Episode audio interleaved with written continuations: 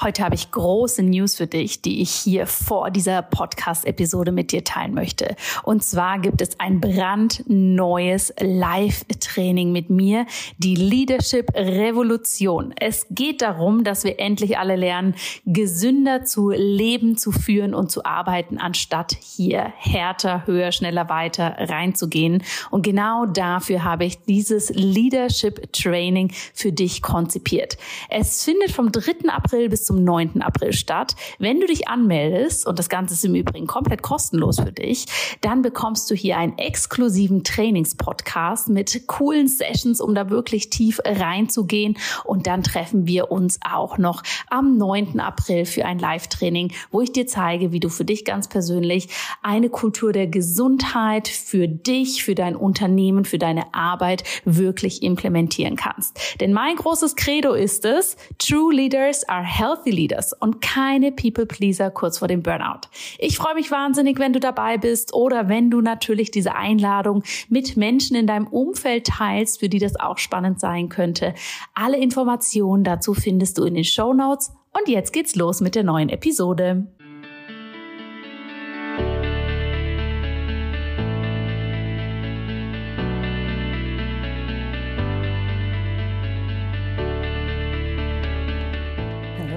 Herzlich willkommen zu einer neuen Yogi Special Podcast Episode. Wenn du diese Woche schon mal auf meine Homepage geschaut hast oder den Podcast am Dienstag gehört hast, dann wirst du vielleicht gemerkt haben, es gibt einige Veränderungen. Denn ich habe mich entschlossen, den Namen von InGood Health wieder zu meinem eigenen Namen zu wechseln, also zu Dr. Jana Scharfenberg. Die Gründe dafür kannst du in der Podcast-Episode am Dienstag ganz genau anhören. Heute habe ich ein wunderbares Interview für dich. Und zwar mit der tollen Christine Rübesam. Christine Rübesam, wenn du Yogi bist, ist das ein Name, der dir wahrscheinlich irgendwo schon mal über den Weg gelaufen ist.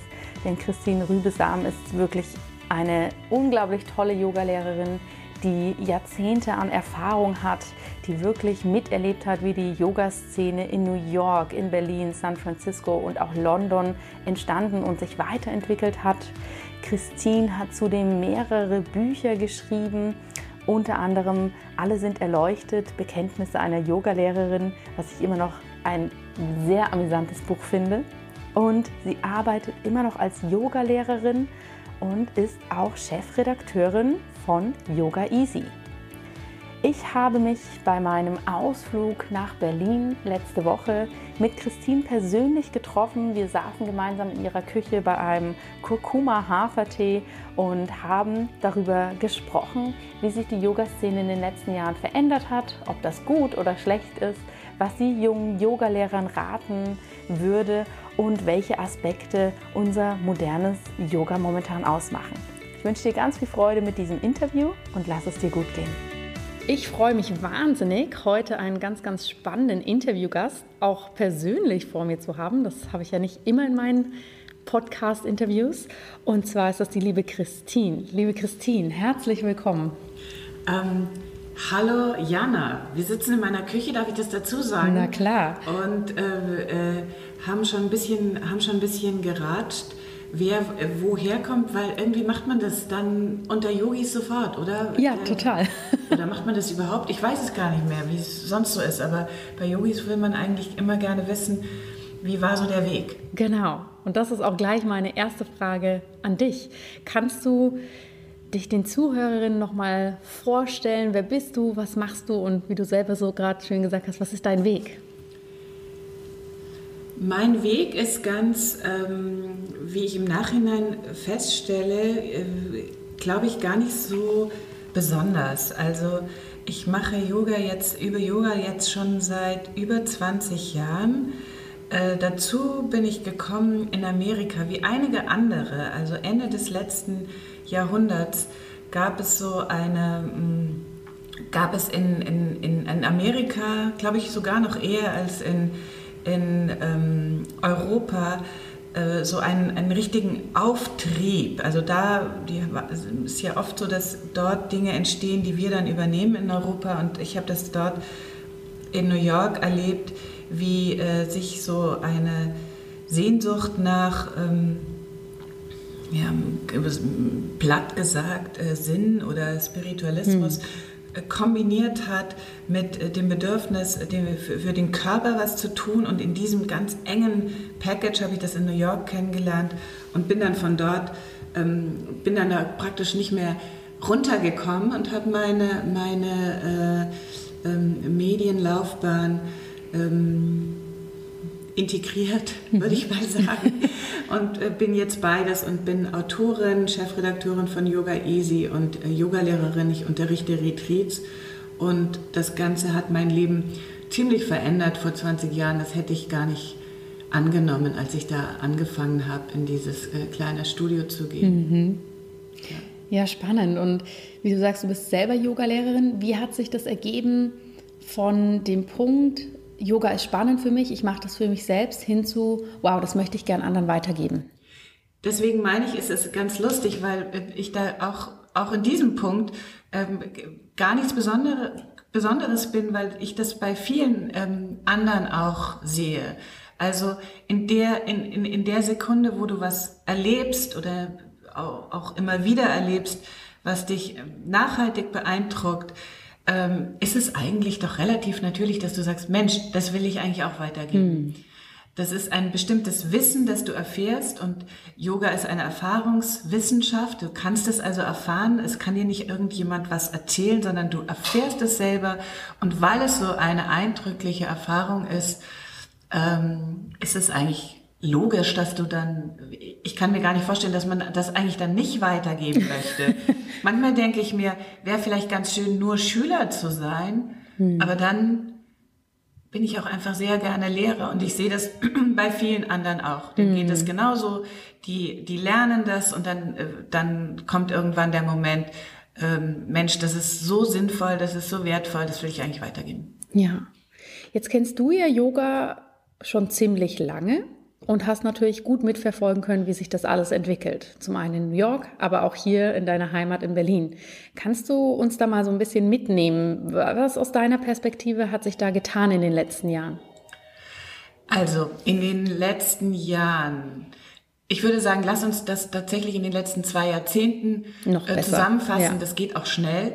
Äh, das äh, Yoga hat damals angefangen. Äh, ganz klar war das eine Sache der Subkultur. Das waren, äh, das kam aus der Musik. Ich habe hab bei Chivamukti angefangen hm. Äh, und, und bei Om Yoga. Das waren Tänzer, das waren Schauspieler, das waren irgendwie kreative äh, ausgeflippte, wie man damals sagte, glaube ich, sagt man nicht heute nicht mehr, ähm, Leute, die äh, irgendwie auf der Suche waren. Und mhm. dieser, diese Bewegung aus Amerika ähm, wurde dann hier aufgegriffen, wurde nach Europa gebracht. In, in, in London ist es, es hat sich ein bisschen ähm, gab es diese Tradition natürlich auch schon äh, aus den 60er und 70er Jahren. Da gibt es eine ganz eigene alte Tradition. Aber ich würde denken, in Deutschland und auch in der Schweiz, bei euch und in Österreich, das kam alles aus, ähm, das, das kam, wurde eigentlich angestoßen aus Amerika. Eben, hm. wie gesagt, diese Kombination aus einer straffen Vinyasa. Du schwitzt, du wirst herausfordert, aber du schwitzt eben auch, wie Ayenga mal gesagt hat, dein, dein Geist schwitzt mhm. eben auch. Das war, das war einfach eine, ein Paket, das hat, hat sich sehr schnell durchgesetzt. So, und dann sind wir jetzt also, sagen wir mal, Anfang des ähm, 21. Jahrhunderts in den Großstädten mhm. und ähm, äh, das, das fängt an in Fitnesscenter äh, und dann werden die ersten Yoga-Studios gebaut und dann wird Yoga auf einmal ein riesiger, eine riesige Bewegung, ein riesiger Markt auch. Es gibt immer mehr Yoga-Studios in Berlin, wo ich jetzt lebe, gibt es, glaube ich, über 300 Yoga-Studios. Mhm. Das Ganze ist eine riesige Bewegung und was passiert, wenn ein Trend Trend ist natürlich schrecklich, sagen wir mal, wenn die Bewegung ja. so groß wird, es melden sich Kritiker, es melden sich Puristen, die mit einigen Recht sagen, äh, Yoga, das tut Yoga gar nicht gut, so wie das jetzt äh, unterrichtet wird mhm. und äh, Yoga im Fitnesscenter mit einem Headset und so weiter und so weiter. Meine Meinung ist, das tut, das tut alles gut. Je, je mehr Leute Yoga machen, wie auch immer, das ist alles gut. Mhm. Ja. Du, du nennst es eine Bewegung. Ich habe jetzt vor kurzem einen Artikel gelesen, da wurde Yoga beschrieben. Es ist nicht nur was, was für Körper und Seele ist, sondern ein richtiger Lifestyle. Also, dass sich ganz, ganz viele verschiedene Aspekte darum ranken. Sei das jetzt eher im kommerziellen Sinne, ich kaufe gewisse Yoga-Kleidung oder ich möchte die Matte haben oder ich gehe in das Restaurant, was auch irgendeinen Yogi-Ansatz hat, was auch immer. Und dieser Lifestyle, dass der sich anpasst an unser schnelles Leben. Also da ging es darum, dass der Lifestyle eine sehr, sagen wir mal, Instant-Lösung geworden ist. Ne? So ein Quick-Fix, der jetzt passieren muss. Hast du das Gefühl, wenn du dir die Leute anschaust, die zu dir ins Yoga kommen, ist das was, was heutzutage so ist? Ich gehe jetzt einmal ins Yoga und möchte, ein bisschen provokativ gesagt, meine Rückenschmerzen loshaben und wenn die Erleuchtung mit dazu kommt, ist das wunderbar? Ganz sicher. Also es, es gibt äh, beides ist zu beobachten. Zum einen ähm, so ist es mir gegangen und das sehe ich auch äh, bei vielen anderen, ist, ähm, hat Yoga ein, eine Lebensweise hervorgebracht, äh, die eigentlich äh, sich eher äh, dadurch definiert, dass Sachen wegfallen. Ich habe hm. äh, aufgehört, Fleisch zu essen. Ich ähm, habe aufgehört, äh, hm, ich weiß ich nicht, bestimmte Sachen zu kaufen. Ich kaufe eigentlich kaum noch irgendwas, schon seit vielen Jahren nicht mehr. Wobei man da sagen muss, dass ich vorher sehr viel gekauft habe. ich habe den Kleiderschrank voller Sachen aus dem letzten Jahrhundert und äh, hm. da ziehe ich immer irgendwas raus. Also deswegen, wie auch immer, also der ein Lebensstil, der eigentlich durch durch äh, durchs Weglassen äh, definiert ist. Und das beobachte ich bei vielen. Es wird alles einfacher, es wird klarer. Und äh, es spielt, das hat durchaus eine ethische Dimension. Man möchte keinen Schaden einrichten. Mhm. Man möchte möglichst wenig CO2 verbrauchen in seinem Lebensstil. Man möchte möglichst äh, keine äh, Tiere essen. Man möchte keine Gewalt üben. Das kommt aus dem Yoga. Das kann man mhm. eigentlich kaum äh, wieder ich weiß gar nicht, wie man wie es anders sein kann, als dass man bewusster wird. Mhm. Das, ich wüsste nicht, wie man Yoga anders üben kann, als dass man bewusster wird. Und die zweite Sache, was ich auch sehe, ist, dass äh, das für sehr viele aber auch gar nicht gilt. Also hm. sehr viele Leute können sehr wohl Yoga üben und nehmen das in ihrer, nehmen das in ihre, äh, in, in ihr Leben auf als ähm, eine äh, Dreiviertelstunde oder Stunde äh, Power Yoga oder, hm. oder Lunch Yoga oder wie auch immer, ähm, um danach noch besser arbeiten zu können. So. Und ich nehme mal an, das wäre jetzt deine nächste Frage. Ist das gut oder nicht? Wäre sie jetzt gar nicht gewesen, aber ich finde sie sehr spannend, die Frage. Also ist das gut oder nicht? Also, ich glaube, ich glaube, vor ein paar Jahren hätte ich das noch kritisiert und hätte gefunden, so darf man Yoga vielleicht nicht üben. So darf man nicht ohne vielleicht, sondern so darf man Yoga mhm. nicht üben. Es sollte mhm. nicht, es sollte nicht so geübt werden, dass die Leute Shavasana aus, auslassen, die, die Schlussentspannung und dann sofort wieder ans Büro, ins Büro gehen. Sie sollten Yoga mhm. nicht so üben, was ich überall beobachte, äh, anstatt Mittag zu essen, mhm. ähm, weil äh, sie, sie dann ähm, effizienter sind und noch dazu die Mahlzeit gespart haben und schön schlank bleiben. Das sind so die, das sind die Sachen, ich weiß nicht, wie es bei dir in Zürich ist, aber das ist in Berlin absolut mhm. äh, üblich. Sehr und vor ein paar Jahren hätte ich gesagt, nein, das geht nicht. Also, oder was heißt denn, das geht nicht, aber das finde ich nicht gut, hm. wenn du mich nach meiner Bewertung fragst. Heute tue ich mich so schwerer damit, das äh, äh, zu, zu verurteilen oder schlecht zu finden. Ähm, ich finde, es ist immer noch, ich finde, das muss dann jeder selber entscheiden und es ist immer noch besser, als wenn in der Mittagspause ähm, Schrott gekauft wird. Ja. ja. Also, äh, weiß ich nicht, vielleicht fällt ja irgendwann der Groschen. Das denke ich auch immer. Ne? Es ist ja schön, dass, sagen wir mal, die, die Eingangsschwelle in die Welt des Yoga so niedrig ist. Ne? Dass man ja. wirklich und so muss äh, es auch sein. So soll es auch sein, dass ich ganz lässig mit meinem Arbeitskollegen in der Mittagspause dahin gehen kann. Und wenn das das für mich ist, was mir reicht, ist gut. Aber ich denke, für viele ist das dann ein wunderbarer Einstieg und der ist natürlich einfacher, als wenn ich da irgendwo ein ich sage jetzt mal, verschrobenes Yoga-Studio habe, wo alle mit einem weißen Turban hingehen und ich eigentlich gar keine Ahnung habe, was da passiert. Ne? Das ist natürlich der Vorteil davon, dass sich das so modern angepasst hat. Und das entwickelt sich natürlich auch weiter. Also wir müssen auch, wir müssen auch einfach mal äh, die, die, die positive Seite sehen. Äh, dass Yoga so populär geworden ist. Nicht nur kannst du in der Mittagspause hingehen und wenn du der Shopping-Typ bist, dann kaufst du in der, im Yoga-Studio ähm, deine ja. x-te Yoga-Hose und noch irgend so ein süßes Kokoszeug, was äh, im Grunde Schwachsinn ist. Aber du unterstützt damit das Yoga-Studio. Ich kann da nichts Schlimmes daran finden. Ja.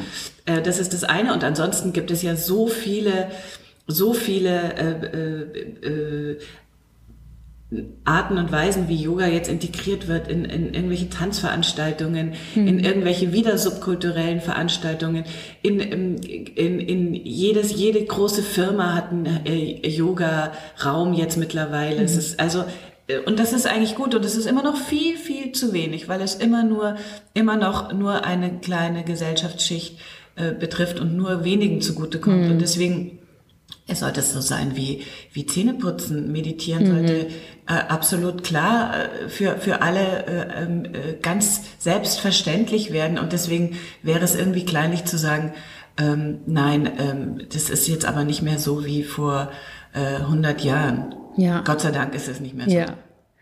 Jetzt ist es ja so, du bist schon relativ lange in dieser Welt zu Hause, hast wahnsinnig viele Aus- und Weiterbildung gemacht, bist bei den, ich sage jetzt mal, Größen der Yoga-Welt gewesen, kennst die sehr viel. Und wenn man heutzutage auf den Markt schaut, ist es ja ganz viel zu beobachten, dass Menschen eben Yoga praktizieren, dann entscheiden, sie möchten auch eine Yogalehrerausbildung machen, vier Wochen nach Bali fliegen, eine Ausbildung machen, und gut ist. Mhm. Wie, äh, was ist denn so deine Einschätzung zu, zu dieser Entwicklung? Oder ist das nur was, was ich jetzt ein bisschen extrem sehe, weil ich auch Yogalehrer ausbilde und natürlich immer das Gefühl habe, wow, jeden Monat gibt es 50 neue Yogalehrer? Ja, also auch da hätte ich bis vor kurzem ähm, mich wahrscheinlich aufgeregt. Und äh, wenn du Bali sagst, hätte natürlich gesagt, was ist das für eine was ist das, was steckt da für ein Bewusstsein dahinter, eine Ausbildung zu machen, für welchen CO2-Gehalt mhm. ähm, in vier Wochen, um sich selbst noch weiter äh, voranzutreiben, um äh, äh, wie ist da die Rechnung? Also wie, wie, wie, welche Prioritäten sind da dahinter? Ist das gerechtfertigt, mhm. ähm, äh, in, in, nur vier Wochen auch noch was haben zu wollen? Ähm, was natürlich viel mehr Zeit kostet. Und also bis vor kurzem hätte ich das wahrscheinlich scharf kritisiert. Jetzt mittlerweile, weiß ich nicht, ich wünschte mir, die Ausbildung wäre in Österreich und man muss da nicht hinfliegen. Mhm. Ich, finde, ich finde, diese äh, Fernreisen sind was, was wir uns als Yogis unbedingt abschminken müssen. Das geht nicht mehr. Das muss man einfach vertreten oder aber anders wieder wettmachen. Ähm, das, das, das, das verlange ich eigentlich schon. Aber diese kurzen Ausbildungen, die du erwähnst, die will ich nicht äh, sofort ähm, verdammen, weil, mhm. wie wir schon gesagt haben, so eine, so eine Ausbildung, auch wenn sie vielleicht knapp und kurz ist, kann, wählt sich ein Mensch ja, weil er spürt, etwas fehlt und ich will vielleicht was anders machen. Und unter Umständen machen, ich habe so viele Anfragen, und du ja sicherlich auch, von, von Leuten, die in gestandenen Berufen sind mhm. oder die mhm. gerade mhm. ihr zweites Jurastaatsexamen gemacht haben und dann rufen die mich an und sagen, Christine, bitte, ähm, was empfiehlst du denn für eine Yoga-Ausbildung? Mhm. Und ich sage, wie, Moment, du hast, bist jetzt Juristin. Warum ja. willst du denn jetzt eine Yoga-Lehrerausbildung machen? Und aber eigentlich ist es doch eine gute Sache, ja. weil dieser Aspekt, äh, diese Erfahrungen, die sie dort machen, egal wie die sind, die ähm, werden die in ihr Berufsleben integrieren. Hm. Kurz gesagt, es kann eigentlich gar nicht schlecht sein. Ja. Jetzt finde ich so spannend, dass du zweimal gesagt hast, vor ein paar Jahren hättest du das noch anders gesehen. Mhm. Gab es da für dich irgendwann mal einen Wechsel, dass sich das, die Perspektive geändert hat? Oder ist das so eine Entwicklung gewesen, die jetzt einfach da war? Mm, ich glaube, die äh, Entwicklung beruht einfach auf einer, vielleicht so einer Altersmilde, aber auch einfach der, der Einsicht, dass ähm, äh, ich mich viel mit äh, Klimawandel und äh, diesem Thema beschäftige und einfach hoffe, dass je mehr Leute Yoga üben, das ist ja nun mal meine mein Bereich und meine Expertise. Je mehr Leute Yoga üben, desto mehr äh, werden sie verstehen, ähm, dass man sich ähm, um die Erde kümmern muss. Das ist eines der Grundanliegen äh, mhm. im Yoga, diese Verbindung herzustellen, nicht nur zwischen Seele, Geist und Körper, sondern auch untereinander und mit der Natur. Und deswegen, wie gesagt, also jeder Schritt und alles mhm. sollte, kann nur helfen, kann, nur, kann die Sache nur besser mhm. machen. Ja. Noch eine Frage habe ich an dich und zwar, was empfiehlst du denn Yogalehrerinnen und Yogalehrer, die jetzt ganz frisch fertig sind mit der Ausbildung, ganz motiviert, jetzt vielleicht hier auch in wunderschönen Berlin Mitte unterwegs sind und irgendwo anfangen wollen zu unterrichten und merken, mh, hm, so einfach ist das doch gar nicht. A, finanziell, B, eine Stunde aufzubauen, C, auch vielleicht in, in, überhaupt mit einem Studio in Kontakt zu kommen. Was empfiehlst du da solchen Menschen? Das hat sich tatsächlich wahnsinnig geändert. Äh, vor 20 Jahren waren wir hier in Deutschland wirklich nur eine Handvoll Leute, die äh, Vinyasa-Yoga unterrichtet haben. Und äh, jetzt sind es, werden es immer mehr. Und ähm, ich empfehle denen eigentlich die, den finanziellen Druck möglichst gering zu lassen, also unbedingt ihren alten Job zu behalten mhm. und ähm, zum einen also sozusagen den Rahmen, nicht gleich alles umzuwerfen, mhm. sondern sich Zeit zu lassen und ähm, zum anderen, also da sehr rationell zu sein und auch ehrlich zu sich und auch mit den Zahlen ehrlich, wirklich sich nichts vormachen.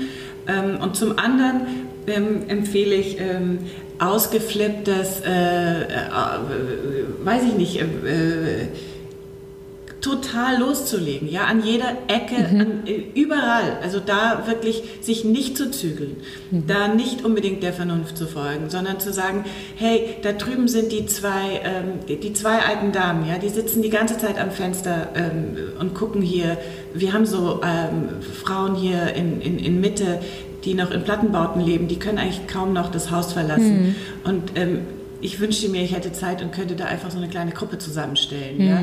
Also Seid kreativ, überlegt euch, wenn ihr mit offenen Augen durch die Stadt geht, durch euer Leben geht, durch ihr eure Familie anschaut, es gibt überall Leute, die können davon profitieren. Und wenn es nur, wenn es nur zwei liegende Übungen ist, die du ihnen bringst, die du ihnen beibringst. Also unterrichtet, geht raus, mhm. seid, seid ganz ähm, originell. Äh, Yoga ist was, was jedem gut tut und es kann auch nur ein paar Atemübungen sein. Es ja. ist ganz egal. Also ähm, legt los und ähm, macht die Welt zu einem besser, besseren, besseren Platz, an dem äh, mehr geatmet wird. Ja. Dann klappt es auch mit dem äh, Dieselfahrverbot. Sehr schön. Meine abschließende Frage an dich heute. Ganz häufig wird dir gesagt, ah, mit Yoga Geld verdienen, das ist ja nicht spirituell, das geht ja gar nicht. Was ist da deine Einstellung dazu? Ja, das ist, ähm, das ist äh, Quatsch, weil Yogalehrer Steuern zahlen müssen, Yogalehrer müssen essen, Yogalehrer müssen wohnen. Ein Yogalehrer muss gesund sein, er darf mhm. nicht äh, erkältet zu seinen Schülern gehen, ja. er muss sich fortbilden, er muss Musik kaufen. Ein Yogalehrer, eine Yogalehrerin lebt in dieser Welt und muss in dieser Welt äh, zahlen. Also ja. natürlich muss ein Yogalehrer und eine Yogalehrerin vernünftig bezahlt werden. Und ähm, der Anspruch, äh, dass, äh, dass äh, man mit Yoga kein Geld verdienen sollte, äh, ist Unsinn. Vergesst den sofort, weil dann kann man euch gleich sagen, dass ihr innerhalb von einem Jahr einen Burnout habt und mhm. ähm, wem ist damit geholfen? Niemand. Es muss ganz selbstverständlich sein. Und das hat eigentlich auch eine, dann wieder eine gesellschaftspolitische Dimension, dass diese wertvolle Arbeit äh, auch entsprechend honoriert wird. Hm. Ja, wunderbar. Vielen, vielen Dank. Möchtest du noch abschließend den Zuhörerinnen und Zuhörern, da sind ja sehr viele Yoga-Lehrer drunter, möchtest du da noch irgendwas aus deiner Expertise mitgeben? Was mir, vielleicht noch mal an die Anfänger unter euch, denn ähm, das ist mir äh, das, das, das hat mir eigentlich geholfen. Macht weniger. Macht weniger mit den Schülern. Überfrachtet eure Stunden nicht. Schaut den Schülern in die Augen. Dann ergibt sich eigentlich ähm, das Programm oft von alleine. Weißt du, so wie du äh, im mhm. Ayurveda oft äh, in die Iris schaust oder auf mhm. die Zunge schaust, schaut die Yogaschüler an, macht weniger und schaut ihn in die Augen und schaut ihn auf die Füße. Mhm. Das ist alles. vielen, vielen Dank. Das sind wunderbar abschließende Worte und ich danke dir, dass du dir die Zeit genommen hast, hier in deiner schönen Wohnung mit mir dieses Interview zu machen. Danke, Jana.